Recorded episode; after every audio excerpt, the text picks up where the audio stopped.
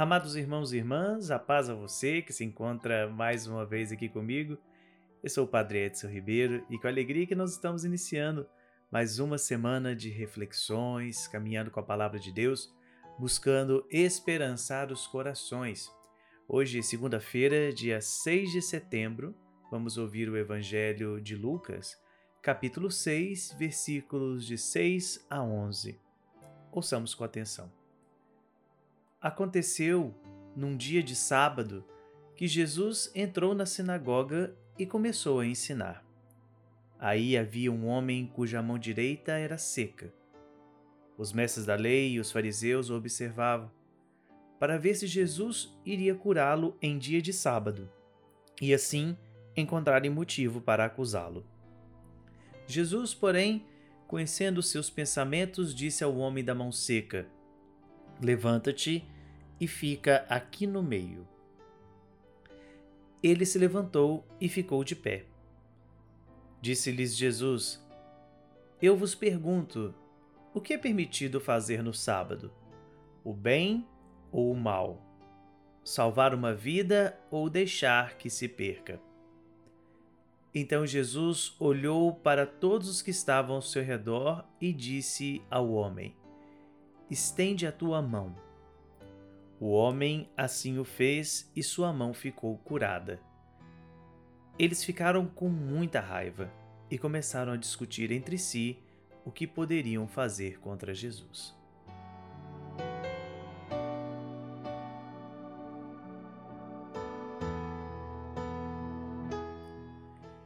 Amados irmãos e irmãs, seguimos a nossa caminhada no Evangelho de Lucas vemos Jesus em movimento. Ao longo da última semana, nós vimos o Cristo passar em Nazaré, Cafarnaum, e aqui Jesus se dirige mais uma vez para uma sinagoga em dia de sábado. É preciso sempre recordar: Jesus é judeu e ele segue os seus preceitos, assim, ele se dirige àquela comunidade, àquela sinagoga, no intuito de participar da oração comum no dia do sábado. Quando Jesus entra na sinagoga, ele encontra um homem de mão seca. E aqui as coisas começam a ficar, digamos, interessantes. Os mestres da lei e os fariseus, eles ficam observando Jesus para ver aquilo que ele vai realizar. Se ele vai curar esse homem de mão seca, como curou tantas outras pessoas por onde passou, ou se ele vai simplesmente ignorá-lo. Aqui o desejo dos fariseus é condenar Jesus.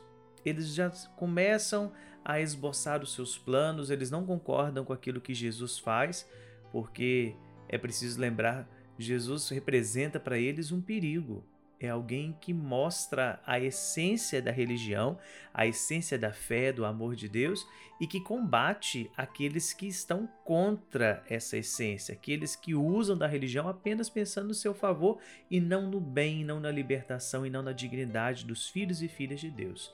Então eles usam dessa artimanha para que Jesus possa ser condenado. Mas por que Jesus seria condenado por curar uma pessoa? Porque é dia de sábado. A lei do sábado, ou a lei do Shabá, para o judaísmo, é uma das leis mais importantes. É o dia do descanso, é o dia de louvar a Deus, é o dia que o judeu não pode fazer nada, pois ele está unido à criação. Deus criou o mundo em seis dias e no sétimo dia ele descansou. Então, Assim, esse sétimo dia, o Shabá, é o dia do descanso, o dia de louvor a Deus pela sua bondade e a sua misericórdia. Não se pode fazer nenhum tipo de trabalho nesse dia, apenas louvar a Deus, apenas participar das reuniões religiosas. Para os fariseus, curar alguém ali naquele contexto seria considerado um trabalho, entre aspas. Contudo, Jesus mostra que maior do que qualquer lei, maior do que qualquer preceito, é o desejo de Deus que todos tenham vida e vida em abundância. O homem da mão seca é um homem marginalizado. Alguém está jogado para as beiras da sociedade, alguém que não recebe o trato e a atenção necessários. E Jesus vê essa situação e traz ele para o centro. Jesus chama, ele diz literalmente: levanta-te e fica aqui no meio. Aquele que era jogado, aquele que era descartado pela sociedade, agora ele tem destaque para Jesus porque ele é importante. Jesus coloca ele no centro porque todo ser humano é importante. E justamente nesse ato é que Jesus mostra a essência do seu ministério. Quando diz: Eu vos pergunto, o que é permitido fazer no sábado? O bem ou o mal? Salvar uma vida ou deixar que se perca? Jesus está recordando aquilo que nós vimos semana passada do sentido das nossas práticas religiosas. A nossa fé ela tem que servir para trazer dignidade, para libertar, para trazer vida em plenitude. As práticas que não têm sentido, elas se tornam vazias. E Jesus está mostrando aqui nós temos alguém que necessita, alguém que sofre, alguém que está passando por necessidade. E por que eu vou deixar de fazer o bem? Não existe tempo para fazer o bem todo momento é tempo de fazer o bem, é tempo de estender a mão àquele que está caído, é tempo de se comprometer com aquele que necessita. Curar em dia de sábado é permitido? Sim, pois fazer o bem não tem dia e nem tem hora. Os fariseus e os mestres da lei estão preocupados demais com a lei, com a letra e não com a sua essência. A letra é vazia, o escrito é vazio se ele não tem sentido, se ele não traz libertação, se ele não traz cura, se ele não traz vida. E Jesus mostra isso. Maior do que a lei do sábado é a lei do amor, a lei da dignidade humana, a lei da vida em plenitude. Jesus faz isso ali no meio da sinagoga. Obviamente, aquelas pessoas vão ficar totalmente nervosas, com raiva, como diz o final do evangelho, diante do gesto de Jesus que cura esse homem dia de sábado. Mas Jesus tem plena consciência dos seus atos. Ele não está preocupado com as práticas exteriores, ele está preocupado com a vida e com a dignidade daquela pessoa que é importante.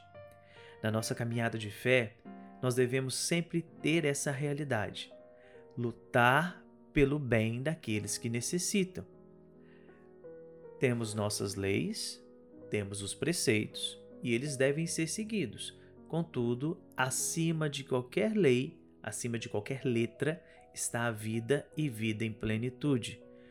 Não existe tempo para fazer o bem. Todo o tempo é tempo de fazer o bem.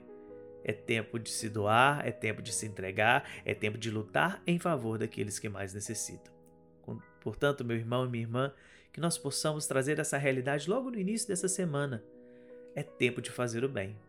É tempo de estender a mão àquele que necessita. É tempo de trazer para o centro aquele que está excluído, aquele que está às margens. É tempo de entender que todos merecem o amor de Deus.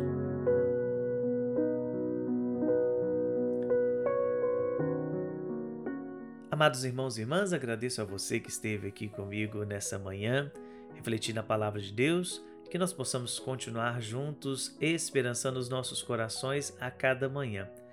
Que Deus nos abençoe nessa caminhada e que nós possamos levar essa palavra aos nossos outros irmãos e irmãs. Se essa palavra tocou o seu coração, que você possa compartilhar com seus amigos, seja pelo WhatsApp, nas suas redes sociais, fazendo que essa semente lançada possa encontrar corações que necessitam também esperançar. Deus abençoe e amanhã nos encontraremos novamente, se Deus quiser.